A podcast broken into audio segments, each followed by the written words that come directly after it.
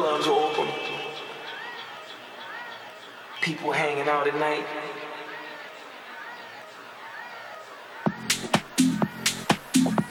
A lot of different type of characters. People drinking in certain vices.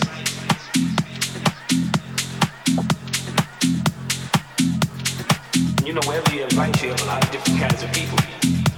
Because all segments love that. Love that.